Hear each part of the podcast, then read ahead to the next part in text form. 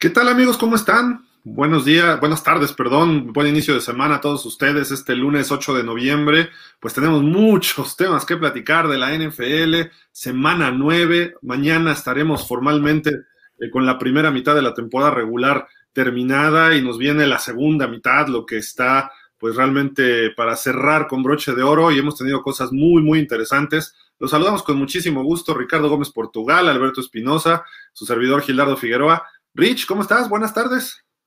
¿Qué tal, Gil, Beto? Todo bastante bien, aunque el día de ayer sufrió un poquito, pero ya listo para analizar todo lo que ha sucedido. Hoy estoy entre Cowboys, Beto. ¿Qué pasó con esos Cowboys? ¿Cómo estás? Buenas tardes. Hola Gil, ¿cómo estás? Un placer saludarte a ti, a todos los amigos de Pausa de los Dos Minutos. Rich, abrazo a la distancia, amigo. Eh, vamos, una semana nueve bastante interesante, de muchas sorpresas. Ya, ya las iremos hablando. Mira, pues está el triunfo de Jacksonville sobre Buffalo. Sí. Está el triunfo de Denver sobre los eh, Cowboys. El triunfo que no es tan sorprendente, pero sin Derrick Henry, los Titanes sobre los Rams, ¿no? O sea, como que, y cómo se dio. Eh, ganó Miami, esa sorpresa. Este, ¿quién más? ¿Alguna otra por ahí? Kansas, que le, Kansas, que le ganó a Green Bay. Bueno, se esperaba sin Aaron Rodgers, pero Kansas. Para mí, sorpresa el de los gigantes de Nueva York que le pegan a los Raiders de Las Vegas también, sorpresa. ¿Los halcones? Los halcones que vinieron de atrás y le sacaron el partido a los Santos de Nueva Orleans. Pero el rompequinielas fue Jacksonville, ¿no? Sobre Buffalo. Ese sí, nos partió a todos. Y también Dallas Denver, yo ya quedé eliminado de mi Survivor gracias a los Cowboys. Entonces, si yo estaba hablando bien de los Cowboys, hoy voy a hablar mal de ellos y con todo el dolor de mi corazón, porque ya perdí dinero gracias a ellos, eh, quiero decir algo. Su marca, yo decía que era ficticia previo a esto, que sí habían ganado algunos partidos eh, cerrados y perdieron uno cerrado contra Tampa, que era su única derrota. Le ganaron de milagro a los Chargers, le ganaron de milagro a los Vikings, eh, le ganaron de milagro a los Patriots. Y en los tres podemos decir que hubo fallas arbitrales a favor de ellos, en los tres sobre todo en las series definitivas. Y yo sé que estoy entre dos Cowboys y sé que se me van a aventar encima. Dak Prescott está jugando bien, no sé, ayer creo que tenemos nuestras excepciones, tienen un buen ataque terrestre, buena línea, la defensiva ha mejorado, sí, todo esto se ha dado, y han tenido cierta suerte de que eh, pues se le han dado los resultados, a diferencia de años recientes. Pero de cualquier forma, a mi gusto los Cowboys ahorita es un equipo de 4-4, no de 6-2, es un equipo de hasta de 3-5 podría estar el equipo de los Cowboys sin ningún problema. Ese es, eh, pues digamos que el comentario editorial que me estoy aventando. Ayer pierden 30-16 con los Broncos, iban 30-0. 30 a 0, eso no lo, es, eso es lo extraño, ¿no? Aquí vemos cómo Trevon Dix ya lo están poniendo en su lugar en la NFL. Tim Patrick le, lo comió, igual que se lo comieron los Pats la otra vez. Eh, ya no es lo mismo porque ya lo estudiaron, ya saben los movimientos que hace, no deja de ser un corner jovencito. Eh, por su parte, les corrieron lo que quisieron a los Cowboys, es casi 200 yardas entre dos corredores, eh, con un equipo que es regular, los Broncos. No son malos, tienen buena defensa, pero tampoco es un equipo que vamos a ver en el Super Bowl, ni quizá peleando por ese Super Bowl. ¿Qué pasó con los Cowboys? Pues eso ahorita lo vamos a determinar con Beto y con Rich pero creo yo que los Cowboys les cayó de momento, y ya hablando positivamente, fue en el momento preciso que les cayera esta derrota. ¿Por qué? Porque los están ubicando en su realidad. Y me refiero porque ya de repente había una cierta soberbia por parte de los Cowboys de que vamos al Super Bowl y Jerry Jones y sabemos cómo le encanta hablar, etcétera, etcétera. Y creo yo que si es un equipo competitivo, es un equipo eh, que puede estar peleando el Super Bowl, pero tienen que trabajar. No van a ganar por default diciendo con esta estrella es suficiente, con este jersey blanco o azul es suficiente. No, así no ganan los Cowboys, y no en estas épocas.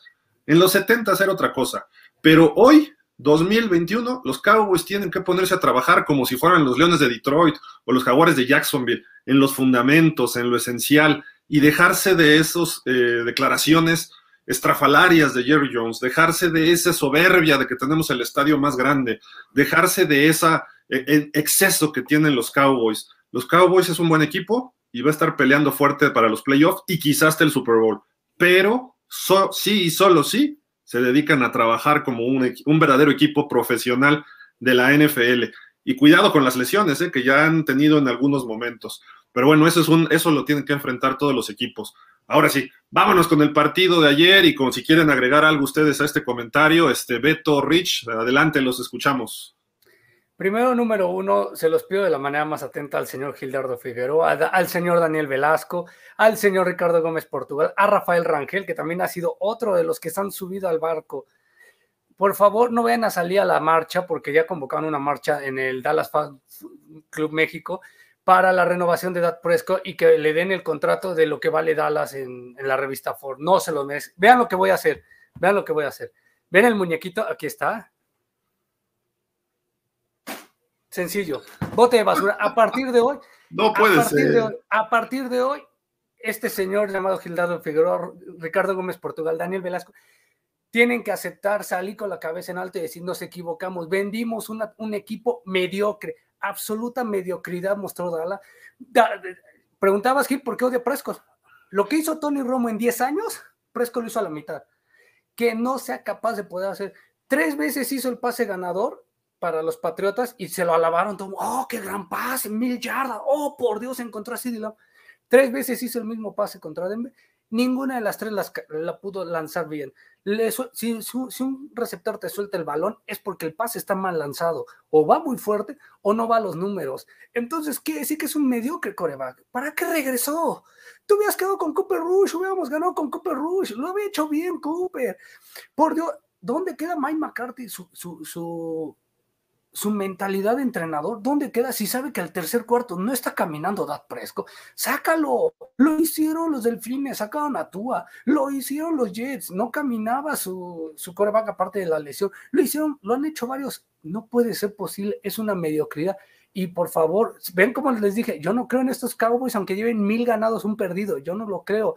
Si no levantan el Vin Lombardi, son un equipo mediocre y son mediocridad. Y contra Atlanta van a perder, se los garantizo. Contra Kansas City van a perder y, el, la temporada se va a definir en tres semanas contra los Raiders en Dallas. Perdiendo el Día de Acción de Gracias, se acabó la temporada, porque ahí van a llegar con seis ganados, seis perdidos. Perdiendo el, Día de Acción de Gracias, se le cayó la temporada y después se le viene el mes más sombrío para Dallas, que es diciembre. Creo que exageraste un poco, Beto estamos de acuerdo en varias cosas que dices, pero Dak Prescott no por un mal partido significa que, esté, que sea mediocre. No, lleva un mal partido, lleva cuatro ganados, o sea, es que él solo ha llegado cuatro veces de atrás, ha ganado cuatro de quince, Tony Romo lleva diez, o sea, Romo es, el doble de ganado. O sea, eso habla de un coreback mediocre. Pero ¿en cuántos años de Romo y cuántos lleva Prescott? Lleva cinco, ya provocó que, que lo odie. Y a partir de hoy lo digo como en exclusiva, a partir de hoy no voy a volver a ver un solo partido de los vaqueros de Dallas hasta que se vea el señor Dad Prescott. Eso dijiste el año pasado y sigues viendo. Y no los vi, y no los vi. Este año no lo voy a ver ya. Hasta le cambié cuando estaba viendo el de Cleveland. Yo ya no te creo, Beto, en eso. Los van a seguir viendo. No. Bueno, vamos a escuchar a Rich. A ver, Ricardo.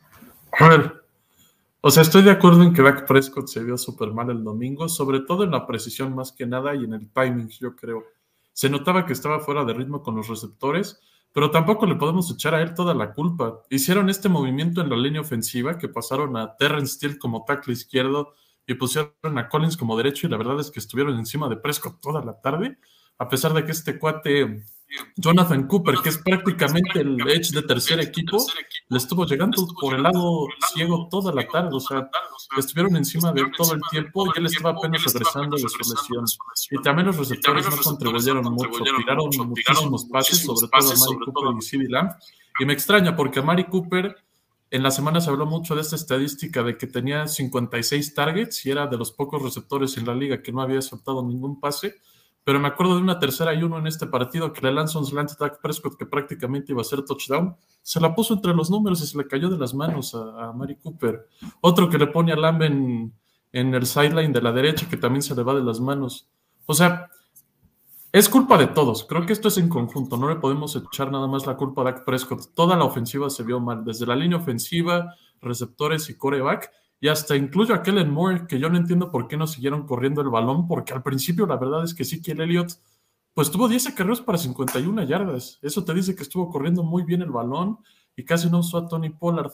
Ahora, La defensa sí se ve muy mal contra el ataque terrestre, pero ¿qué defensa te va a aguantar 40 minutos en el terreno de juego en un partido? O sea, 41. Para mí, es 41 minutos, en, el terreno de juego. La defensiva es exhaustante, perdón, exhaustivo para, para, cada jugador defensivo. Y a pesar de ello, creo que hicieron buenas jugadas después de que Dallas entregó el balón, ¿no? Entonces, en esas cortas oportunidades, ¿no?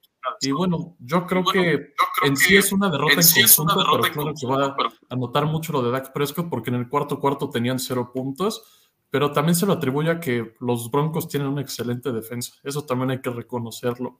Su perímetro no es cualquiera. Este cuate Sultan, Kyle Fuller y compañía son excelentes jugadores. Justin Simmons. Justin Simmons, un gran safety también.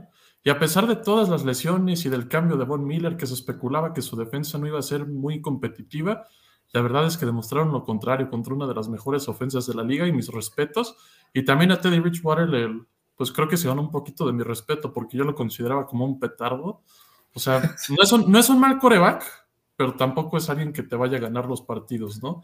Yo pensé que si Dallas hacía que Teddy Bridgewater sacara el partido iban a ganar, pero ni siquiera pudieron detener el ataque terrestre. Pero también eso creo que se lo atribuye a que la defensa estuvo en el terreno de juego prácticamente todo el partido, no es posible. Sí, sin duda, ¿eh? creo que esos son factores muy, eh, muy puntuales de lo que ocurrió en el partido de ayer y obviamente creo que los, los Cowboys pues vieron una realidad que no tenían, ¿no? Que no, no se les había dado. No es lo mismo Filadelfia, Carolina, que ha tenido sus altas y bajas, o los gigantes sin sus tres estrellas que se fueron en ese partido.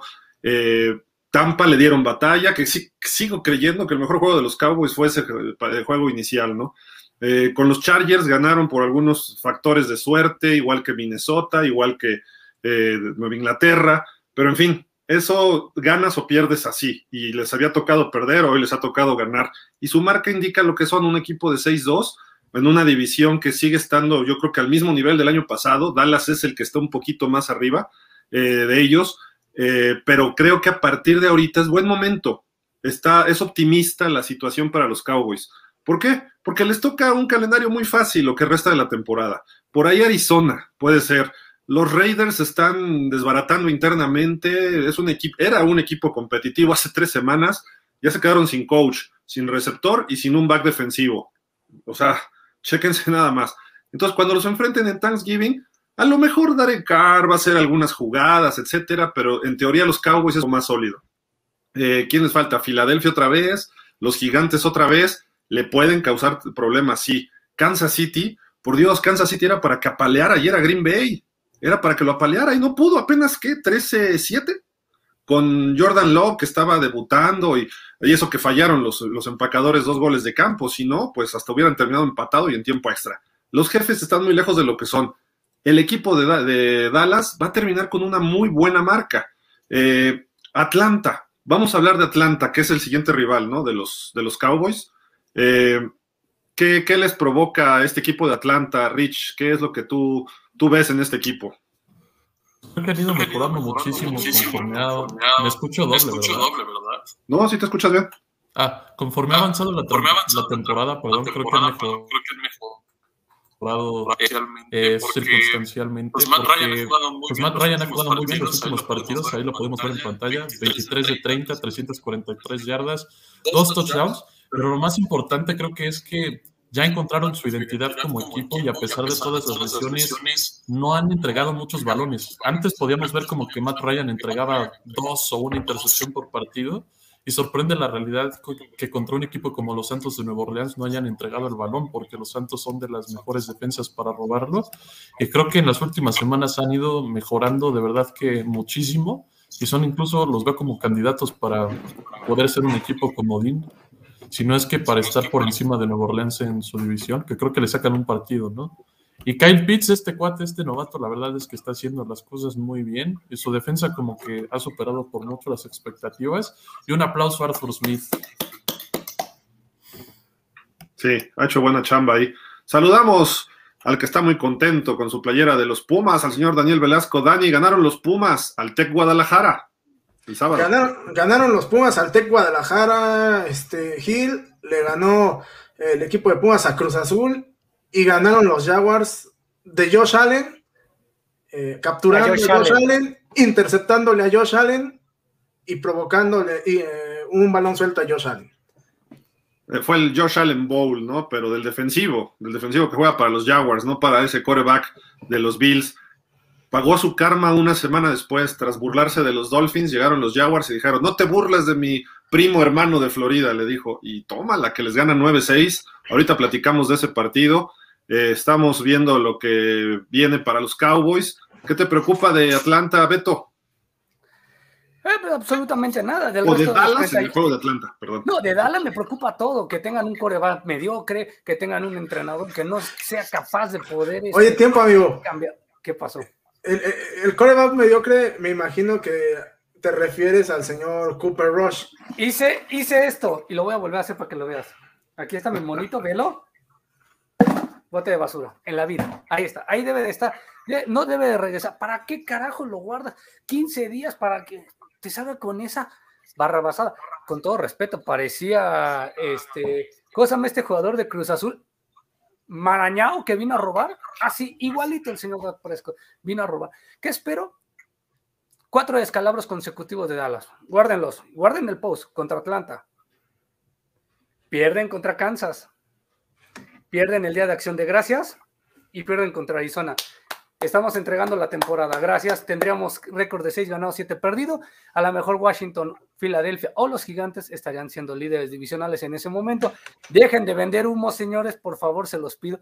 No vendan a Dallas como un equipo poderoso. No vendan a Dak Presco que vale un coreback de 40 millones. Es incapaz de poderlo hacer. Literal, no es posible. Tuvo las, las dos jugadas que dice Ricardo Gómez Portugal, que lanza el balón, tenía para correr le entró Aaron Rodgers y dijo, paso. No se vaya a lastimar su dedito. Pobrecito. Tenía que correr. Y tenía el primer y diez. Y podían haber avanzado y podían haber hecho más le falta precisión. No es un coreback para el equipo de la estrella solitaria. No es un coreback para eso. Y no es un coreback que ustedes tres van a hacer una marcha que ya se citó para el Ángel de la Independencia, se citó para la Torre se citó en las torres de los Emiratos Árabes, para que a Presco le den una renovación por el valor catastral de los vaqueros de alas en la revista Ford. Y ustedes van a decir que se lo merecen. No se lo merece. Yo decía, no merecen ni 40 millones de dólares. Simple y sencillamente que espero cuatro derrotas consecutivas. Ah, bueno, tampoco, tampoco va a ser así, Beto. Eh, probablemente ganen los cuatro partidos o tres de esos cuatro. El equipo no está tan mal como se vio ayer, tampoco está tan bien como se había visto, como podríamos decir que estaba en otros momentos, y me refiero al equipo, no al coreback. El coreback, Dak Prescott, está jugando a su nivel. Él está haciendo una gran chamba en este año. No creo que sea el peor coreback de la liga, como tú dices, no creo que merezca salir. Yo creo que su contrato es muy bueno en el sentido de que además, pues ve lo que cobró ya Josh Allen y pues ya lo dejó atrás, en ni siquiera un año, sino en meses, ya de entrada Josh Allen gana más que él. Y va a ganar más otro que todavía no ha demostrado, Baker Mayfield. Y Lamar Jackson van a ganar más que él ahora que tengan sus nuevos contratos. Entonces, les va a salir hasta barato el señor Dak Prescott y creo que es un coreback que de alguna forma esté eh, funcionando y eh, es el líder de ese equipo y lo va a seguir moviendo bien. El problema no nada más es ahí, el problema va más allá en los Cowboys, que de repente, pues, eh, y ni siquiera es en, en, talento, porque tienen el talento ofensiva y defensivamente. El problema es que son soberbios desde el dueño. Entonces ellos creen de repente que compararse van a ganar, que con ponerse la franjita roja en el casco van a recordar el equipo del 76 eh, ese tipo de cuestiones no, no, es, marketing, no tiene que ver con fútbol. Y en el fútbol americano, los Cowboys son un equipo de 3-5 hoy. Y me disculparán todos los fans de los Cowboys y Dallas Cowboys Fan Club México, Cowboys Nation Sonora, los grupos de Cowboys que comparten. Esa es la realidad. Y tenemos que ver el equipo como 3-5 para que se pongan a trabajar. Si terminan otros 6-2 el resto de la temporada, bueno, pues estamos hablando de una marca de 12-13 ganados sin problema. Entonces creo que eso les va a servir para que aprieten y cierren bien, a diferencia de lo que hacían antes. Yo recuerdo hace dos años empezaron 3-0 y luego perdieron creo que cinco seguidos, una cosa así. De ir 3-0 se pusieron 3-4, 3-5. Eso es lo que le ha pasado históricamente a los Cowboys. Entonces, olvidarse del 6-2, olvidarse de que le ganaron a un Filadelfia asqueroso, olvidarse de que salió los, los gigantes de tercer equipo y ponerse a trabajar aunque tengan partidos fáciles contra Atlanta, contra Philly otra vez, etcétera, eso no importa. Cada partido hay que trabajarlo al full y creo que tiene con qué hacerlo el equipo de Dallas. Tienen talento. Entonces, ojo, es buen momento que haya caído esta derrota tan eh, evidente para los Cowboys. Entonces, tampoco hay que acabarlos porque pues vamos a media temporada, ¿no?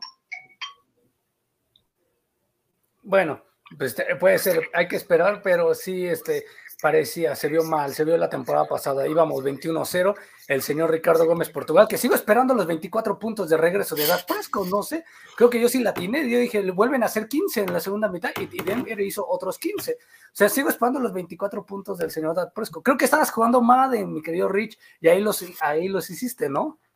No, la realidad es que en la segunda mitad yo creí que Dallas iba a tomar control del partido y cuando pararon a Denver en la primera serie ofensiva y que bloquearon la patada, dije, ah, bueno, aquí ya empezó el chispazo, ¿no? Vamos a anotar un touchdown, pero para el desfortunio de los vaqueros, pues cruzó la línea de scrimmage y Nashon Wright lo tocó, entonces, pues es como bola muerta, la recuperó Denver y pues primer down Denver. Simplemente creo que esa jugada acabó con las esperanzas del equipo para poder regresar.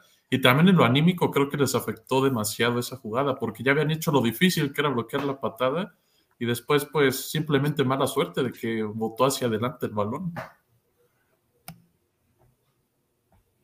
Pues sí, digo, a final de cuentas ahí está ese resultado. Ahorita vamos a leer todos los comentarios de ustedes, amables este, amigos, y pues vámonos de alguna forma a tratar de platicar un poquito de lo que será, pues otros resultados, ¿no? Este, Dani, hay, hay más liga allá de los Cowboys y está en, el, en la Florida, ¿no? Y platícanos del juego de Jacksonville contra los Bills.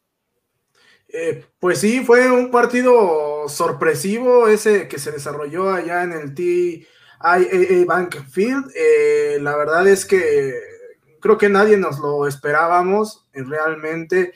Este, una actuación pues soberbia a la defensiva por parte de los Jags. Es cierto que a la, ofensiva probablemente este, no tuvieron su mejor día, eh, ni Trevor Lawrence, ni ninguno de los corredores, eh, que además hay que sumarle que eh, los Jaguars no contaron este partido con James Robinson, quien estaba lesionado, y pues bueno, eso evidentemente merma mucho su capacidad ofensiva.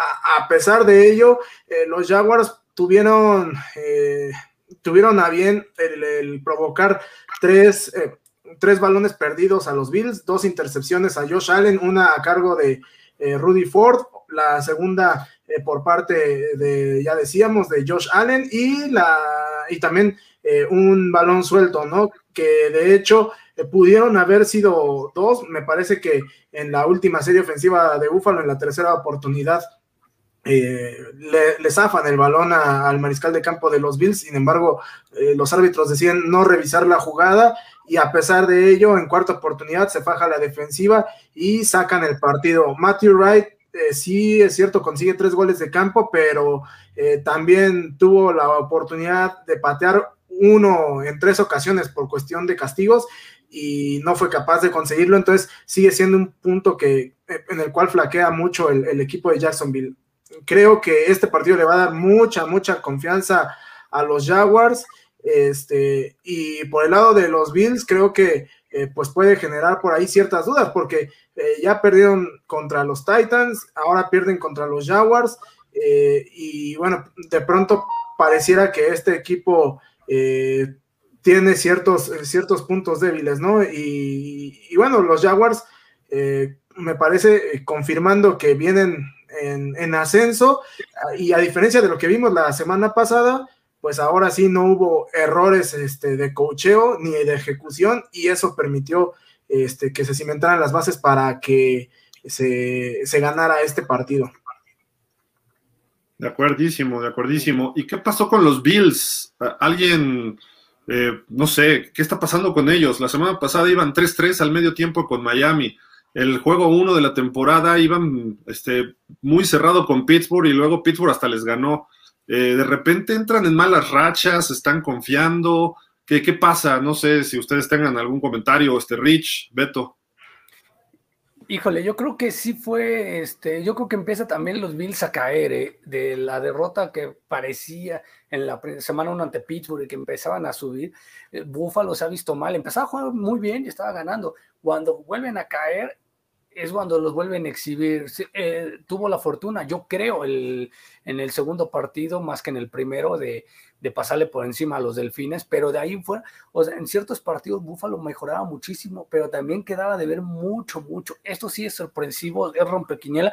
Felicidades por los jaguares que creo que enseñaron cómo poder jugar fútbol americano defensivamente. ¿eh? De acuerdo. Tú, tú Rich, ¿qué, le ves a los Bills? ¿Por qué de repente bajan tanto? Creo que el problema no es, no es tanto el equipo en sí. Nada más veo que la ofensiva está teniendo problemas. La defensa es muy buena. Incluso en este partido jugaron bastante bien. Cuando permites nueve puntos, pues que nueve de diez veces vas a ganar el partido si tienes por lo menos una ofensiva decente, aunque estés en las últimas de la liga, que no es el caso de los Bills, tienen una excelente ofensiva. Pero creo que también tienen que ayudar un poquito a Josh Allen. Estoy viendo que no corrieron mucho el balón. Es más, Josh Allen fue su líder pasador y su líder corredor. Devin Singletary nada más 6 acarros para 16 yardas y Zach Moss nada más 3 para 6. Los corredores 19 yardas. Josh Allen tuvo casi el triple de yardas que ellos por tierra y es un coreback creo que tienen que apoyarlo un poquito más en ese sentido. No, no todos los corebacks te van a ganar sin ataque terrestre. Y no digo que Josh Allen no lo pueda hacer porque lo ha demostrado en varios partidos, porque los Bills de Buffalo, pues a lo largo de las últimas, que serán dos temporadas, no han tratado de correr mucho el balón. Pero sí creo que cualquier coreback, fundamentalmente eh, un equipo como los Bills, que se caracterizan por una buena defensa y pues por un buen staff de cocheo deberían correr más el balón y apoyar más a su coreback. Él no te puede sacar todos los partidos. Cada persona va a tener su mal día y hoy le tocó, ayer, perdón, le tocó a Josh Allen. Es normal, cualquiera lo puede tener, pero creo que sí deberían apoyarlo con ataque terrestre justamente por eso. Así, ahí está. ¿Tú, ¿Tú, Dani, crees que los Bills sean falsos o sí sigue siendo un equipo contendiente en el americano? Creo que sigue siendo un equipo contendiente, pero que también eh, hay que este hay, que irlo analizando con cuidado, ¿no? Tampoco eh, pueden echarse las campanas al vuelo como que es el equipo, eh, el máximo favorito a, estar en, en, el Super Bowl representando a la conferencia americana, porque pues ya hemos visto que quizá con una labor más sorda, otros equipos, y específicamente el caso de los Titans, pues está ahorita como el número uno de la, conferencia. Entonces, este, los Bills siguen siendo contendientes, sí, pero este, por ahí eh, un exceso de confianza eh, les puede dar un, este, una buena bofetada y, bueno, igual y hasta andan por ahí eh, terminando terceros, cuartos de la conferencia. Sí, sin duda, creo que está, está, difícil, están repuntando algunos equipos, Tennessee, por ejemplo, ahorita vamos a platicar de ellos, está repuntando, parece que está repuntando Cleveland, eh, Pittsburgh está tomando un buen ritmo, eh, pues quizá los Chargers, eh, no sé qué otro, los Colts están jugando bien, a pesar de una marca un tanto pues negativa, creo que este equipo puede ser pues un poco peligroso el resto de la temporada, así de que pues hay que estar pendientes de todo lo que siga ocurriendo en este sentido dentro de la americana y los Bills, pues a final de cuentas los Bills están empatados, bueno, no empatados, tienen la misma marca de ganados en la división este de la americana que el otro equipo, aquí está, aquí lo tenemos en pantalla, los Patriotas de Nueva Inglaterra. Cinco ganados, cuatro perdidos, mientras que los Bills están 5-3 eh, así de que esperaba mucha gente, esperábamos mucha gente ver a Miami peleándole a Buffalo, pero no. Como siempre sale Bill Belichick y empieza a dar batalla. Ayer le ganan con todo y el regreso de Christian McCaffrey 24-6 a las Panteras. Eh, dejan viendo fantasmas nuevamente a Sam Darnold. Eh, creo que este equipo de los Pats tiene defensiva, tiene a JC Jackson que hizo un pick six. además interceptaron otros dos pases, otro, otro más él y otro, me parece que Adrian Phillips. Eh, está jugando muy bien Mac Jones, hasta por ahí se están quejando de que se pasó de hacer una actitud antideportiva, que quiso romperle el tobillo a un defensivo, que lo atoró en un fumble, etcétera, pero bueno, eso es otro asunto. La cuestión es que los Patriots, ese 5-4, un gol de campo acertado contra Tampa ya sería 6-3. Eh, que, que, le hubieran marcado correctamente un castigo en, el tiempo extra contra Dallas, probablemente estaríamos hablando de un 7-2. Y el juego 1 de la temporada, que no hubieran cometido un fumble ante Miami, y estaríamos hablando de un, ¿qué? Este, 6-7, 8-1, 8-1 de los Pats. Y sin Tom Brady, sin Amendola, sin Edelman, sin Gronkowski que habla esto, que también es falso el 5-4. Ese 5-4 podría ser 8-1 sin problema. Así de que, ojo con los Pats. Ya le ganaron a los Chargers y está, es un equipo que va creciendo con un coreback novato. Nadie habla de Mac Jones. Es, de los líderes en porcentaje de pases completos. Y dices, oye, ¿con quién? Nelson Agolor, eh, ¿cómo se llama el otro? Mayer o Mayers, ni siquiera sabemos bien el no, Jacoby Mayer. Eh, sí tiene un par de las cerradas buenos, pero John Smith creo que ha estado lesionado. Eh, la defensiva no es mala, es buena, al contrario, ha mejorado y regresaron varios. Entonces, ojo, los Patriotas y como se está viendo la americana, puede ser ese equipo que dé campanada. En una o dos semanas van contra los Titans. Entonces ahí se va a ver de qué cuero salen más correas. Quizá estaríamos hablando, y todavía no se han enfrentado los dos partidos con Búfalo. En una de esas le pega a Búfalo y cuidado porque los Pats regresan a la cima de la americana así. Entonces, no sé si ustedes vean otra cosa, pero creo que este equipo está jugando de una forma consistente. Tres victorias de manera consecutiva, ¿eh? los Patriotas, tres victorias. A raíz de la derrota contra Dallas, los, los siguientes tres partidos los ha llevado de calle los Patriotas. Y, me pueden decir, ay, le ganó a los Jets. Sí, le ganó a los Jets, pero no les ganó, los apaleó, ¿no? Como se debe hacer, un equipo grande debe apalear a un equipo chico, ¿no? O sea, no, no debe sufrir y jugar al nivel de ellos, no un equipo tiene que jugar al full todos sus partidos y eso están haciendo los Pats. Y eso es peligrosísimo, Dani. Lo hemos visto históricamente con Belichick. Sí, eh, definitivamente no se puede dar por muerto a estos Patriotas.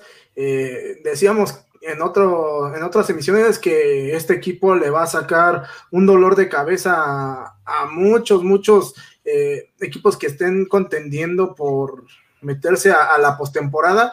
Y yo lo, yo lo dije, ¿no? Que posiblemente esta temporada no le fuera a alcanzar a los Patriotas para meterse.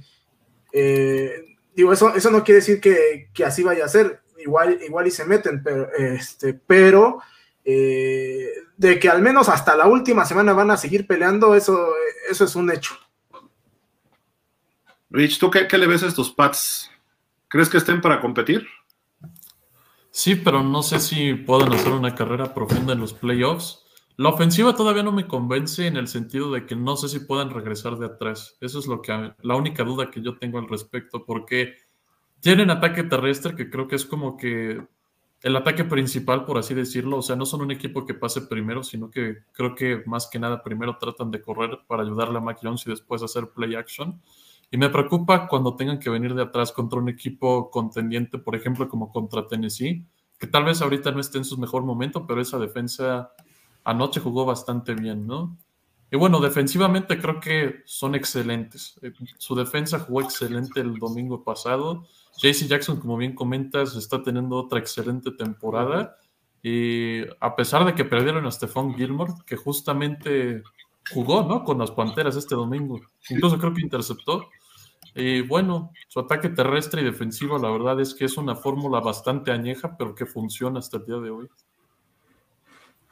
Pues ahí está, los Patriotas peligrosos, cuidado, este, cuidado los demás equipos, Ravens, Bills, eh, los Chiefs, esperemos que en algún momento también respondan, ¿no? Que son los equipos que han dominado recientemente.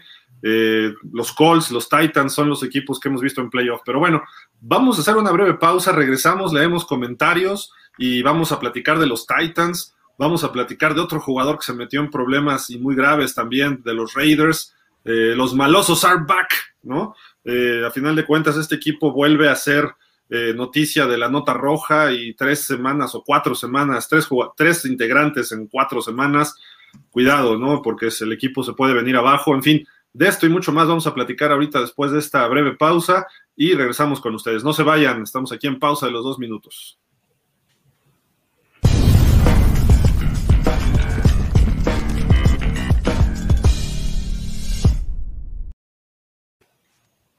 La cervecería de barrio invita. todo el menú está a dos por uno esta semana. Se repite la oferta de la semana pasada. Los invitamos, amigos, a que vayan para allá. Eh, dos por uno todo el menú y la segunda bebida está en tan solo un peso. Así de que aprovechen esta promoción que dice ahí de lunes a miércoles, ¿no? Es toda la semana. Nuestros amigos de la cerveza de barrio invitan, así de que no, no se pierdan. Hay 22 sucursales. Van a abrir algunas nuevas en diferentes ciudades de la República Mexicana, es lo que sabemos pero bueno, está la de Avenida Juárez, está en Avenida Universidad, muy cerca de Plaza Universidad, en Coyoacán, en la Roma me parece que hay uno, en fin, eh, no sé si ustedes recuerdan alguna más, Beto o Dani, pero eh, hay por todos lados, en satélite me parece que hay otra. En Foro Buenavista hay otra, etcétera, etcétera, hay varias, ¿eh? hay varias en centros comerciales muy, muy, muy grandes, ahí van a encontrar varias de la cervecería del barrio. Y precisamente esta promoción es exclusivamente en las sucursales que están en centro comercial, no las que vean en la calle, sino las que están dentro de un centro comercial. Esta promoción es la que es, válida también durante esta semana. Así que aprovechen amigos y pausa de los dos minutos y la cervecería de barrio los invitan. Y próximamente tendremos más sorpresas con nuestros amigos de la cervecería de barrio. Volvemos en un momento ya con eh, la información de la NFL.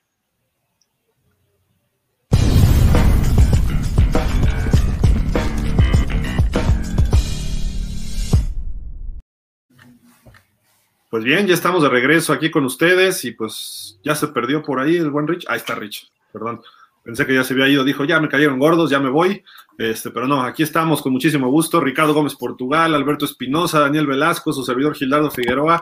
Pues bueno, los Titans. Ah, no, vamos a leer comentarios, ¿no? Quedamos primero antes de ir a la, información.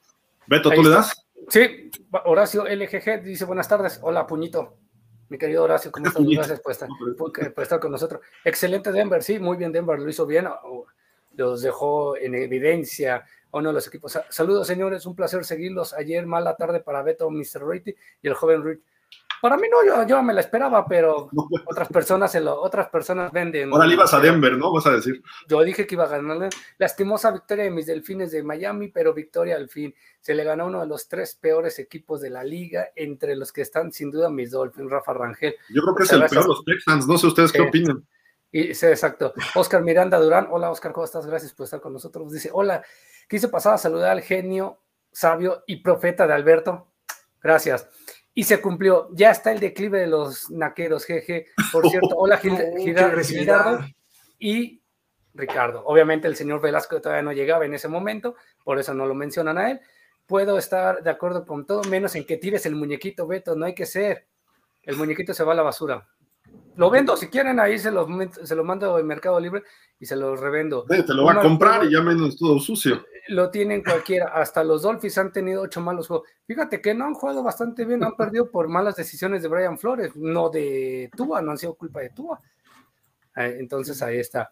No le veo, no le voy a los vaqueros, pero no hay que jugar Presco comeback como el, el, el, hazme el favor, por favor, el regreso del año, no, bueno, este tipo, no sé, creo que ve fútbol americano con TV Azteca, con Garay y, el Palo de Rubén, porque el regreso del año, no, por Dios, bueno. Lo, puede, ser, puede ser, sí. media temporada, Beto.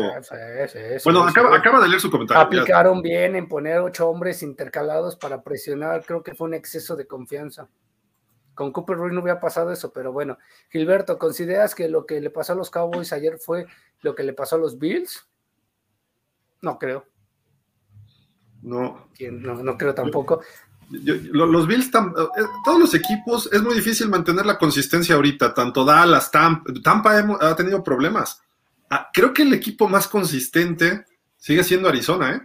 Ayer ganó con su coreback reserva y sin su receptor estelar, ¿no? Entonces, creo que esto habla de una cohesión y un trabajo en equipo bien. Y no le ganó a cualquier equipo, le ganó a los 49ers, que andan en sus problemas personales o propios, pero creo que es el equipo que se ha visto más consistente a pesar de todo, ¿no? Y yo lo sigo criticando, pero creo que sigue siendo el equipo más, más, más parejo.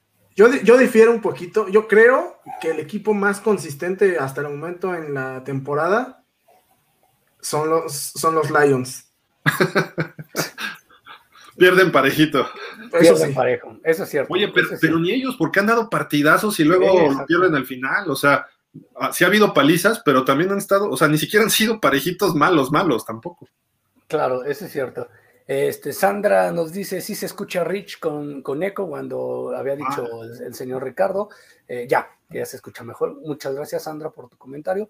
Comparto la opinión de Rich. Todo el equipo se vio mal y se vio mal, como dice Gil, por soberbia. Denver se ve, se ve que estudió al rival y preparó el juego. Dallas llegó perdido, sin idea de, de jugar. Pues claro, la mentalidad de un equipo que no pudo, que no se pudo preparar yo ya veo muy difícil que alguna franquicia que va con cuatro ganados nomás ya no tiene más que corregir sus fallas del mismo equipo para la siguiente temporada.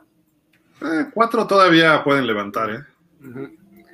Felicidades, Dani. Te dije que repuntaban. Me falló por un juego. Yo veo que los jaguares van creciendo. Sí, yo también. Desde la fecha 1, que yo, desde la jornada 1, yo he visto que han jugado bastante bien. Han perdido algunos juegos de mala suerte, pero sí han ido mejorando mucho los jaguares. Y han ganado otros de buena, con suerte también a Miami, así le ganaron. Exactamente. Ah, Julián Santiago dice, al, final quedan Patriotas primero de la AFC, puede ser, ¿eh? si siguen así caminando los Bills, puede ser ¿eh? que sí queden ahí. Que bueno, ahí este yo creo que va a depender de si los Titans se, caen, porque los Titans este, no dábamos, no digo que un peso por ellos, pero sí no apostábamos a que fueran a estar en, primer lugar de la conferencia. Anoche no creíamos que le ganaban a los Rams sin Henry, ¿no? Cierto. Aquí Pepe Sánchez dice, de todo lo que comentaron que, que, hicieron de los Bills, ninguno es una nueva variable, una variable nueva. Lo que sí fue una variable nueva fue que no jugó Feliciano y el reemplazo no funcionó, por lo que no tuvimos ofensiva por carrera y nos entraron por todos lados. Sí, eso es cierto. Pero tampoco es nuevo, no, no corren. Si no corre Josh Allen, no tienen un juego terrestre establecido. Sí tienen a Moss, se llama Moss, el corredor fuerte, y Singletary es el otro. Pero no, o sea, perdón, no me acuerdo ahorita de los nombres. Hay un Singletary también en, en Chicago, ¿no? Creo que sí, ahorita lo checamos. No, bueno, ahorita, Montgomery, no, ya ni me acuerdo ahorita. Ahorita checo bien los nombres. Pero a lo que voy es que dependen de Josh Allen por tierra, dependen de Josh Allen por aire. Es muy bueno Josh Allen, pero creo que sí necesitan empezar a correr el balón ya de como lo hace Dallas o como lo hace Tampa cuando quieren correr el balón, que tienen dos, tres corredores y con ellos empiezan a atacar una serie ofensiva con uno, otra con otro, uno por el centro, otro por fuera eso le falta a los Bills para que ya digamos, este equipo va para el Super Bowl, nada más. Así es. Eh, al rato los guacheo, eh, un dato, no que estén partidos maleados, no hay duda, corebacks confundidos, líneas defensivas abiertas, jugadas muy obvias, sin duda partidos a mañana. No creo. No, pero, pero ¿cuáles? Y si puedes decirnos cuáles para. Sí, porque ahí, ahí sí, como para decir que están amañados, yo sí preguntaría cuáles. Exacto. Y, no, y aparte es difícil saberlo, ¿no? ¿Cómo vas a mañar un partido? Exacto. O sea, hay 100 jugadores involucrados, 40 coaches, más las instituciones. Eh, es muy difícil. ¿Y amañados con qué objetivo?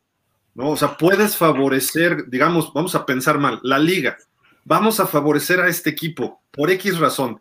¿Por qué? No sé, por ejemplo, Nuevo Orleans lo destrozó el huracán. Vamos a apoyar a Nuevo Orleans pero lo apoyas con que Drew Brees no firme en Miami y firme en los Santos, con que los Tejanos no escojan a Reggie Bush en el draft para que lo tomen los Santos, con que Sean Payton eh, diga me voy a los Santos. Eso ocurrió en 2005 y apoyaron a los, a los Santos y terminaron siendo campeones cuatro años después. Eso es lo que puede hacer la NFL.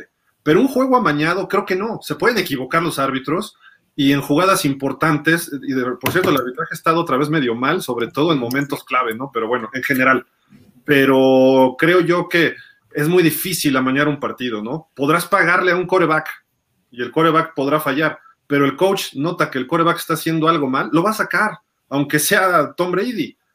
Va a decir, a ver, Tom, estás jugando de asco, vente para afuera. Y metan allá a Blaine Gabbert y Gabbert pues se la va a rifar. Y, no y a lo mejor si el equipo le responde, y supongamos que está mañana o que pierda Tampa, entra Blaine Gabbert, saque el juego, no le sirvió de nada. Es, muy difícil, muy difícil amañar eh, un deporte de conjunto. Pero, por ejemplo, si tú le pagas a un pitcher para que ponga las pelotas, para que se las vuelen, te lo creo. O a un tenista que juega de forma individual, que hubo varios casos. O un golfista, o no sé, un, pues en el fútbol Gil, pues en el soccer hablando que al cancerbero, ¿no? A ciertos porteros, al árbitro que sí benefician a un, a un, a un club. Aquí yo también a un boxeador también. A un boxeador, claro, este coincido contigo aquí de que se ve muy difícil que puedas arreglarle un, un partido para algo. Creo que el único, no sé, a lo mejor el único, el único jugador que realmente sí podría ser este factor para un supuesto amaño pues, es el que sujeta la pelota en, el, en, los goles de campo, porque tú puedes definir un partido con un gol de campo. Obviamente, la mayoría, digamos. O sea, Tony Romo. Clarísimo. Clarísimo, ¿qué carajos hace Tony Romo ahí sujetando? No, no, no, a ver, tiempo, tiempo. Eh, eh, ahí más bien no, creo que haya sido amañado. Se veía claramente que cada vez que aparecía en la toma eh, la señora Simpson, eh, inmediatamente después algo sucedía con Tony Romo. Mira, eso se llama karma, porque me ganó a Jessica Simpson, por eso le pasó lo que le pasó a Tony Romo. No, no, no se la quites, este Romo, déjasela al señor Gildardo. No, está bien, Jax. Ya, ya vi que trae la mala suerte, así como Brooke Shields. Andrea Gassi le dio mucha mala suerte. Pero creo que podría ser por ahí, porque sí es muy difícil, que a lo mejor pueden ser que, eh, que tengan corebacks malos días o, no tengan esos grandes partidos, pero pueden ganar un partido, ¿no? O sea, es muy complicado en la NFL, pero bueno, ahí está. Cowboy Nation dice, buenas tardes, Gil, Danny, Beto y Rich, los líderes mundiales en deportes, gracias, como siempre. ¿Pueden decirme si algún novato en su primer año como titular ha llegado a un Super Bowl? Creo que... Era coreback, ¿no? Supongo. Me imagino. Creo que pues no. Como novato, creo que no, ¿eh? el segundo año llegó Marino, llegó Mahomes. ¿Quién? ¿Quién, Rich? Mark Sánchez estuvo en un juego, ¿no? Sí, se quedó un juego. Big Ben también se quedó un juego en su año de novato. Eh, Mahomes, no llegó. Ah, no, Mahomes no jugó su primer año casi. No, su primer año no juega. este, el segundo, sí. Creo que no. Brady. Fue hasta el tercero. ¿no? decir que Brady pero Brady ya estaba un año antes, pero no jugó todo el 2000 porque estaba Drew Bledsoe. Tuvo dos jugadas, entonces eso le quita el ser novato, ¿no? Digamos. Y además, obviamente, que ya te reclutaron.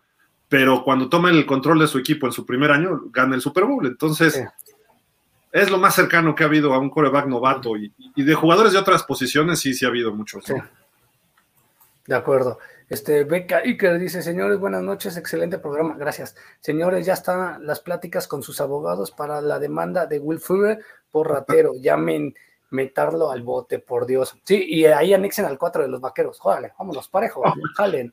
Y a Odell Beckham, ¿no? Que está robando en Cleveland también. Sí. Este, Julián Santiago nos dice, hay resultados que a veces sí que hacen pensar en amaños porque los cuatro que apuestan al equipo malo se aferran. Se forran. Se forran de billete, ¿no? Sí, se forran de billete.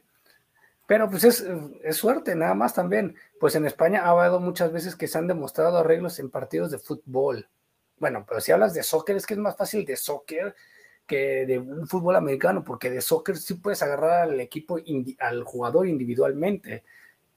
Que más que, más que a los jugadores, puede ser al, a los entrenadores, a algo, o un jugador. ¿no? Lo estaban acusando, ¿no? A Javier Aguirre lo estaban acusando. Al final de cuentas no se demostró nada, pero este, pero pues sí, o sea, aún así como al equipo entero, pues es muy difícil. O sea, tienen que ser como posiciones muy estratégicas. No, y también sabes que, eh, amigos de pausa de los dos minutos, creo que la desventaja que tiene el soccer con el americano es que en el soccer sabes que quién puede ser tu referencia y te puede definir un partido. Hablamos de Messi, Cristiano, etcétera, etcétera. En el fútbol americano tú dices, tengo a Prescott, tengo a Tom Brady, tengo a fulano y tal, y a la mera hora, ellos no son factores en el partido y son, puede ser otro, ¿no? Y gana, pueden ganar un Super Bowl un equipo con la pura defensa. Entonces vas a tener que sobornar a Oye, 11 jugadores. Sí. Y yo te lo pongo así.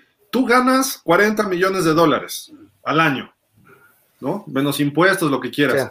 ¿Cuánto te tengo que ofrecer para que regales un partido? Sí, de acuerdo. O sea, te tendría que ofrecer 100 millones de dólares para, quiere decir que si tú, si tú eres Dak Prescott y yo te pago una lana para que pierdas este partido o no califiques a los playoffs, etcétera, yo voy a ganar con eso mil millones y te voy a dar un, o 400 millones y te voy a dar el 10%, otros 40 si no dices como jugador, pues a mí no me interesa, o sea, ya pensando hasta financieramente, a mí no me interesa venderme por 40 millones. ¿Por qué? Pues porque eso es lo que yo gano y de hacer mi chamba.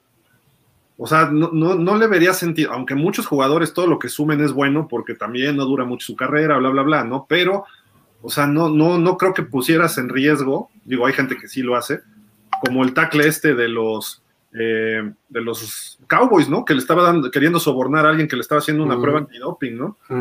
Sancionó la, Collins. ¿La Collins fue? Sí.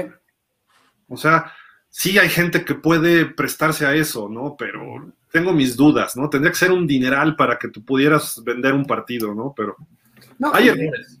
No, y la precisión, Gil, repito, de que tú sabes que ese jugador va a ser el factor, porque tú dices, le doy a un, tanto lana a CD Lamb que va a soltar un balón. ¿Cómo sabes que a lo mejor deciden en esa jugada lanzar a CD Lamb y ganan este, el partido o ganan el Super Bowl el equipo, ¿no? O sea, ¿cómo lo vas a saber? Yo le pago a CD Lamb para que en el cuarto cuarto suelte todos los pases pero se lesiona en el primer cuarto. Sí, exacto. ya todo lo que le pagué, ¿de qué me sirvió? Sí, está muy, muy, muy complicado, ¿no? Pero bueno, ahí están los comentarios. O le pagas a Cam Newton para que no intente recuperar el balón. También. Anda. Mouse y sin sí se vio, muy mal. Son los corredores de los Bills. Y si bien es cierto que los Bills casi no corren, entre los dos sacan 70 a 100 yardas por juego. Ayer corrieron menos 20 ambos. Por eso falta un guard que le pegue doble a los Bills, ¿no? la, falta de un guard le pegó el doble ayer a los Bills. Exacto. Sí, sí, no, digo que sean malos, pero como que les falta establecer el ataque terrestre más dominante. Obviamente tienes a Josh Allen y es como en Kansas, o sea, puedes tener corredorazos, pero tienes el brazo de Patrick Mahomes, no, no, tienes que atacar por ahí, pues. Totalmente de acuerdo. Y el último comentario del hasta el momento es, creo que en la NFL solo es probable el arreglo cuando es por interés de la liga. Acaso Santos de Nueva Orleans después del huracán y algunos otros. Pero no, no tampoco te iban a garantizar que fueran a llegar al Super Bowl. Sí, no. ¿Qué tal si por ejemplo, todo el mundo daba, hace, creo que fue hace dos años, ¿no? tres, ¿no? Cuando llegan los Rams al Super Bowl que pierden contra los Patriotas, todo el mundo daba por hecho que los Santos iban a llegar al Super Bowl hasta que viene esa jugada súper polémica que era interferencia de pase de aquí en China, ¿no? Y que no la marcan, no hay ni pañuelo y terminan por ejecutar y echar atrás a los Santos. Que ahí se especuló mucho, ¿no? Precisamente en eso. Que los árbitros todos vieron la jugada y todos hicieron majes, ¿no? Pero. En fin, o sea, se presta, sí se presta, no estoy diciendo que no, lo veo muy difícil, puede ocurrir, no lo niego, puede ocurrir, ¿no? Hay mucho dinero de por medio y a veces, por ejemplo, eh, a los Chargers pueden estarlos favoreciendo en muchas cuestiones porque no ha cuajado los Chargers en Los Ángeles. La afición, el marketing como tal, los Rams sí han cuajado un poquito mejor y ayudaron a los Rams en su momento porque tampoco estaban funcionando bien y quizá por eso se presta más a chanchullo o a pensar mal de ese, esa final de conferencia. Eh, los Chargers, yo digo que los Chargers están trabajando bien, se están armando bien. No dudaría verlos en un Super Bowl en uno, dos años. Tienen un coreback franquicia, eh, tienen algunas cuestiones armadas. ¿no? De acuerdo. Pero bueno, vamos a darle velocidad porque ya está por empezar el partido en unos 15 minutos. Eh, por acá vamos a ver, a ver resultados. ¿Quién comenta? Dani, coméntale de este tú. Pues los Browns en un partido divisional se enfrentaban a los Bengals como visitantes, eh, unos Browns que venían eh, de derrotas dolorosas, especialmente la que sufrieron en contra de los Steelers y los Bengals que también habían caído la semana pasada en contra de los Jets, era un duelo, se puede decir que eh, de revancha para ambos y se esperaba un juego parejo, cosa que finalmente no resultó así. 41-16 se lo llevaron los Browns y Nick Chop fue definitivamente la figura del partido con esos 14 eh, acarreos para 137 yardas, dos touchdowns y por si fuera poco, pues también dos recepciones más para 26 yardas. Este, pues de, de estar hace dos semanas como líderes de la conferencia los Bengals, ahorita este, pues ni siquiera están en playoffs. Sí, de acuerdo. Una, una de grupo de Pittsburgh ahorita hasta se van hasta el fondo de la división, ¿no? Oye, Gil, creo que este es el segundo. Sí, este es el segundo o el tercer partido consecutivo de Nick Shop, obviamente quitando que se, se, lesionó, que tiene una carrera de 70 yardas, ¿eh? Fíjate. Este, Rich, qué buen juego este, ¿no? Sí, y una vez más Lamar Jackson demostró que Bueno, tal vez no empezó muy bien el partido, empezó bastante lento, pero una vez más demostró que puede venir desde atrás y que simplemente no lo podemos dar por muerto jamás porque Minnesota le sacó una muy grande ventaja, pero aún así, a pesar de no tener a, sus corredores, varios, sabemos que Dobbins no estuvo ni siquiera al iniciar la temporada, Justice Hill, pero también se lesionó el Latavius Murray y no pudo jugar para este partido, entonces tenía a Devonta Freeman como su corredor y Lamar Jackson prácticamente fue toda la ofensiva de los Cuervos, tuvo más de 100 yardas por tierra, 21 carros para 120. Por aire no fue el mejor de sus partidos, lanzó dos intercepciones, pero hizo lo suficiente para que su equipo ganara. Y muchas agallas de este coreback que ha progresado mucho este año. Y los vikingos, pues nada más parece que se están cayendo a pedazos se tiene que ir, tiene que poner su renuncia, Zimmer, ya, o sea, no puedes perder una ventaja de casi 28 puntos y te la saquen de esa manera como iban al medio tiempo, o creo que hasta incluso la mitad del tercer cuarto, iban con una gran ventaja los vikingos de Minnesota, no puedes perder un partido así, si tiene dignidad, se tiene que ir el señor Zimmer. 24 días llegaron a estar y le dio hasta la vuelta a Ravens, luego reacciona a Vikingos, mandan a tiempo extra y tuvieron sus oportunidades, ¿eh? los Vikingos es un buen equipo se, arruga al final, le sacan el partido, lleva al menos tres o cuatro derrotas o en tiempo extra o al final del cuarto cuarto. Creo que este equipo también debería ir por lo menos al revés, 5-3, pero en fin. El jueves pasado, Jets Indianapolis, platicamos 45-30, los Potros están jugando bien, creo que este equipo va a ser peligroso la segunda mitad y los Jets los pusieron rápido en su lugar, un equipo que está jugando mejor como los Colts. Ya hablamos del Patriotas Panteras, ya hablamos de Dallas Denver y ya hablamos de Buffalo Jacksonville. Eh, Beto, nuestros Dolphins de toda la vida. Los poderosos delfines de Miami de Tua y de Brian Flores, nuestros Dolphins, donde el señor Gildardo Figueroa y yo tenemos acciones ahí, este, ganaron 17-9. Bueno, superaron otra vez, ¿ves? Cuando superan la barrera de los 14 puntos, Gil, suelen ganar los delfines de Miami. Superaron la barrera de los 14 puntos, lo hacen a un equipo pues mermado como eran los Tejanos de Houston. Eh, un Hollar tuvo 80, eh, el número 81 tuvo una intercepción y un fumble para dos anotaciones y le pegó dos veces al coreback, ¿no? No, no jugó Tua, parece que jugó Brissett del primer, desde, el primer, desde el primer cuarto. no sé si sea un indicio de Brian Flores de decir a lo mejor ya no confía en Tua, etcétera, etcétera, pero bueno, está. Miami tenía que ganar este partido. Sí, era, era fuerza, apretó en unos cuantos minutos en el segundo cuarto y sacaron el partido. Tua no jugó, supuestamente trae una fractura en un dedo, pero lo vimos equipado y lo vimos sin un vendaje. Eh, curiosamente, la misma semana que ocurre lo de Deshaun Watson, se presta muchos rumores que Tua le debe haber dicho yo no juego tu partido y haz lo que quieras. A mí se me hace que por ahí pudo haber habido algún tipo de berrinche extradeportivo. Sí salió golpeado contra Búfalo, pero según que no podía hacer todos sus pases antes del juego. El, jueves que entra reciben a los, a los Cuervos perdón, de Baltimore. Creo que vamos a ver si Tua juega. Will Fuller parece que no va a jugar. En fin, hay problemas internos en Miami fuertes y por eso es su marca, porque se perdió la credibilidad de unos con otros. Eh, no quiero pensar mal de Tua tampoco, de lo que dije hace rato, pero yo creo que Tua no va a ser el coreback el año que entra para los Dolphins, eso sí estoy casi seguro. Yo, si fuera él, le diría a mi agente, búscame un trade para febrero, bye, paz, así. ¿Por qué? Por lo que le hicieron a Tua.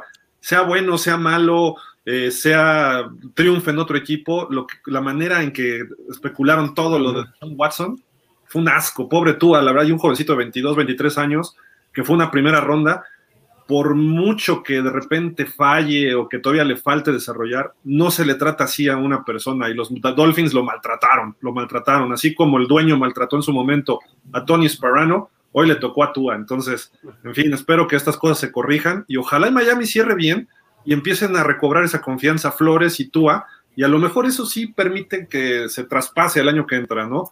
Pero a lo mejor en febrero o en marzo nuevamente van por Deshaun Watson si es que ya resolvió su problema o si Russell Wilson sale. Hay problemas por donde se le vea, ¿no? Entonces yo creo que Tua está en su último año con los Dolphins, lamentablemente, y no por el hecho de que no vaya a ser campeones, porque no lo creo, pero es un coreback que va a estar desarrollando y que si le armas un buen equipo puede ser competitivo, pero en fin. Totalmente de acuerdo.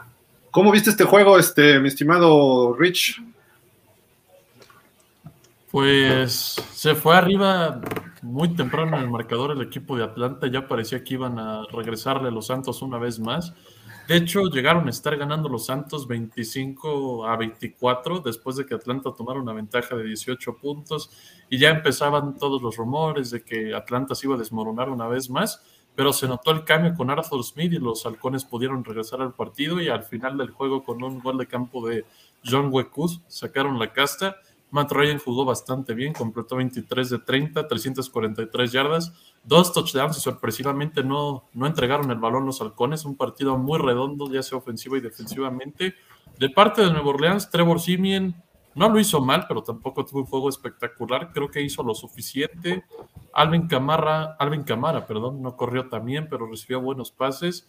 Y la defensa de los Santos sí se vio expuesta este domingo por Matt Ryan, Cordarette Patterson y Kyle Pitts.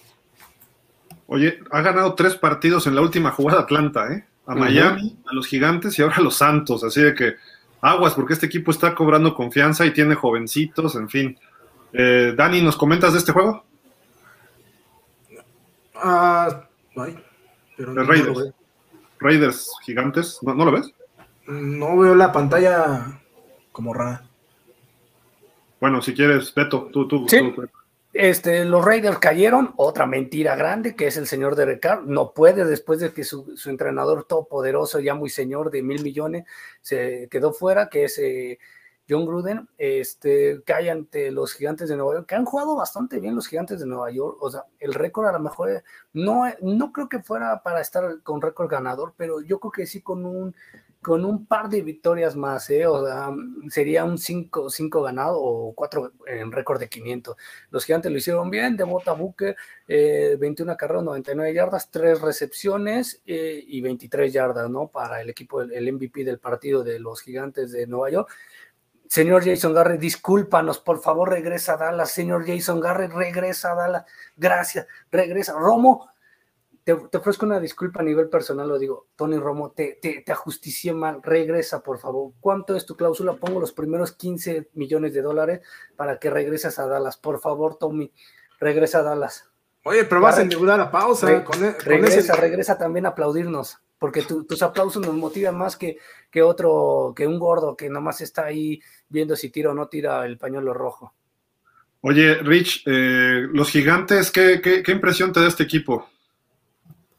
Pues creo que Daniel Jones lo está haciendo bastante bien, a pesar de todas las lesiones que han tenido, ¿no? Ya bien lo comentaste al inicio del programa, los vaqueros le ganaron al tercer equipo de los gigantes, pero antes de que se surgieran todas esas lesiones estaba muy reñido el partido y le dieron pelea a Kansas City, que tal vez no esté en su mejor momento, la semana pasada también, pero los gigantes no tenían prácticamente ningún receptor competente disponible y creo que está haciendo las cosas muy bien Daniel Jones y tal vez el récord no es lo ideal o lo que no, o lo que quisieran los gigantes en estos momentos, pero yo sí le daba su extensión de quinto año a Daniel Jones y sigue jugando así porque por lo menos le tienes que dar la oportunidad de tener un equipo competente para que te demuestre lo que puede hacer, ¿no? ¿Y Saquon Barkley ya es un fracaso o se lesiona cada tres minutos, no? Yo creo que sí, ya es un fracaso en la liga, ¿eh? Es o sea, su producción en el campo es excelente, pero es muy, muy difícil que juegue. Como bien comentas, ha sufrido muchísimas lesiones desde que llegó de, Penn State y lamentablemente para los gigantes, porque fue una segunda selección global y se hablaba mucho y se esperaba también demasiado de él, pero tristemente las lesiones no han terminado y muy circunstanciales, ¿no? Sobre todo la más reciente contra los vaqueros, pues prácticamente estuvo dos jugadas y adiós una o dos temporadas buenas, ¿no? De Saquon, luego lesiones y ya. Ojalá, ojalá y retome su ritmo, ¿no? Porque además ayudaría mucho a este equipo. Dani, ¿ya, ya estamos bien de regreso? Ya, ya estamos ahorita de regreso. No sé este, por qué se le fue la onda. Eh, pero bueno, de este partido, los Chargers que eh, le ganan a las Águilas de Filadelfia, pues un partido bastante más parejo de lo que se esperaba. Prácticamente en la última no, bueno, no la última jugada, pero sí este, los últimos instantes del partido, los Chargers se llevan la victoria 27-24. Justin Herbert, que pues tuvo eh, una buena actuación con 32 pases completos en 38 intentos, 356 yardas, dos touchdowns. Eh, realmente siendo artífice de la victoria de los Chargers y con esta victoria eh, el equipo de Los Ángeles se vuelve a colocar nuevamente en la cima de la división oeste de la conferencia americana, mientras que eh, Filadelfia pues eh, cae dentro de su división y pues otra temporada más para llorar para estas Águilas de Filadelfia. ¿Quién hizo ese gráfico? Ah, yo, ¿verdad? Me faltó un touchdown por tierra del señor Herbert, ¿no? Que también colaboró por ahí. Y este, pero bueno, creo que los Chargers han tenido momentos difíciles y Filadelfia está reaccionando, ¿eh? Filadelfia está empezando a darle pelea a muchos y los Chargers no es un equipo fácil, creo que por ahí hay que tener cuidado con ellos. Beto, sin Aaron Rodgers, ¿este equipo llega lejos o se queda fuera de playoff? Híjole, yo eh, ahorita podemos decir, es un partido, sé que no se le puede jugar por eso, obviamente Aaron Rodgers va a regresar a lo mejor dentro de 15 días. Eh, Green Bay cayó no por mucho ante los jefes de Kansas City, el MVP fue Mahomes, obviamente, al completar 20 de 37 pases para 166 yardas, un, un touchdown, Creo que Jordan Love este, puede hacer bien las cosas con estos empacados, pero hoy por hoy todos los eh, Aaron Lovers van a estar diciendo, ven, es que necesitábamos de Rogers porque no podemos ganar sin él. Creo que es, es un partido que se le, con el que se le está juzgando al señor este Jordan Love. Yo creo que sí pueden llegar lejos sin Aaron Rodgers. Este, digo, yo, yo, veo varios asuntos con lo de Aaron Rodgers. Creo que le va a caer una multa injusta, pero creo que le va a caer una multa. Eh, sobre todo no tanto porque no se quiera vacunar, sino por el hecho de que mintió, ¿no? Y eso es lo que creo que le molesta a mucha gente. Incluso ayer Terry Bradshaw y todo el staff de Fox Sports se le fueron a la yugular, estaban ahí en la escuela naval en Annapolis, Maryland, y dijo, debería haber estado Aaron Rodgers en algún momento en la escuela naval militar para que aprenda a no mentir, y todos los militares estaban ahí, ¡ah! ¿no? O sea, y, tiene razón, o sea, no hay razón para mentir, ¿no? Y Aaron Rodgers es muy inteligente, es muy habilidoso, eh, tiene problemas de personalidad muy fuertes ese señor, y creo que eso es lo que no, eso, eso es lo que le quita muchos méritos de lo que él hace en el campo. Se vio aquí, sin, con Rodgers este partido lo hubieran ganado fácil los, los Packers. Hubo una jugada que estaba Davante Adams solo y no pudo conectar con él Jordan Love. Eh, se movieron hasta zona roja y ahí se trababa. ¿Por qué? Porque ahí es la diferencia de un coreback jovencito con un coreback experimentado. Pero bueno, eso es en el campo. Afuera, eh, Rodgers tendrá que arreglar muchos asuntos. Si bien le va y está libre de COVID, el sábado lo dan de alta. Por lo tanto, los Packers no creo que lo tengan este fin de semana tampoco. Entonces, como dices, dentro de 15 días veremos el regreso de Aaron Rodgers y esperemos que esté bien del COVID además y que no, no tenga consecuencias pero bueno, eso es otro asunto, ¿no? Eh, le quitaron un patrocinio, prevé a Health Medical, no sé qué, en Wisconsin, porque dice, no, nosotros estamos en pro de la vacuna y este señor dijo que estaba inmunizado y que siempre no, y luego este, finalmente State Farm, otro de sus patrocinadores fuertes junto con Patrick Mahomes, lo está respaldando, aunque dice, no estamos de acuerdo en la forma que actuó, pero pues nosotros es otro rollo, ¿no? A final de cuentas. Eh, creo que esto está pasando a niveles sociales, ¿no? Lo de Aaron Rodgers y obviamente siendo una figura tan importante del equipo, pues esto tiene trascendencia, pero en fin. Y Rich, de los Raiders, ¿qué pasó hoy? Del jugador este del equipaje defensivo. Sí, parece que su selección de, bueno, su segunda selección de primera ronda del draft del 2020, Damon Arnett, pues ha sido cortado esta tarde por los Raiders después de que, si no me equivoco, hace un par de días subió pues un video a sus historias de Instagram amenazando a un aficionado con que lo iba, pues lo iba a balasear y mostró sus, sus pistolas, todas sus tres pistolas, sus ametralladoras y no sé qué tanto y pues una pena, ¿no? Porque también por ahí decían que se habían mostrado muchos antecedentes con Damon Arnett, que también había chocado varios vehículos que alguna vez rentó en la, en la ciudad de Las Vegas. Y pues qué triste que las dos selecciones de los Raiders ya no estén con el equipo y Simplemente parece que cada semana vamos a descubrir algo nuevo de este equipo. Sí, los, dos del año pasado. Fueron dos primeras. Increíble. Y sin coach, ¿no? Además, todos traen ahí cosas, vuelven a ser los malosos y pues dicen que de alguna forma, y en, Miami ocurre, les dicen a los jugadores, a ver, aquí hay muchos eh, espectáculos en la noche, aquí hay muchos centros nocturnos, etcétera. Manéjense con cuidado y no contratan a muchos jugadores, los Dolphins, precisamente con base en experiencias pasadas que han tenido en otros lugares, porque en Miami está la tentación, todo Miami Beach. Imagínate ahora Las Vegas, ¿no? Las Vegas, que pues es la ciudad del pecado, hay que tener cuidado y los Raiders tienen que poner mano firme con sus jugadores y evitar estos problemas. Pero bueno, en fin, eh, rapidísimo, nada más, faltan dos partidos, Arizona, San Francisco, los Cardenales, James Conner, tres touchdowns, dos por tierra, uno por recepción, jugando, eh, ¿cómo se llama este? Colt McCoy, jugando de coreback porque Kyler Murray no estuvo por lesión, me parece que del tobillo.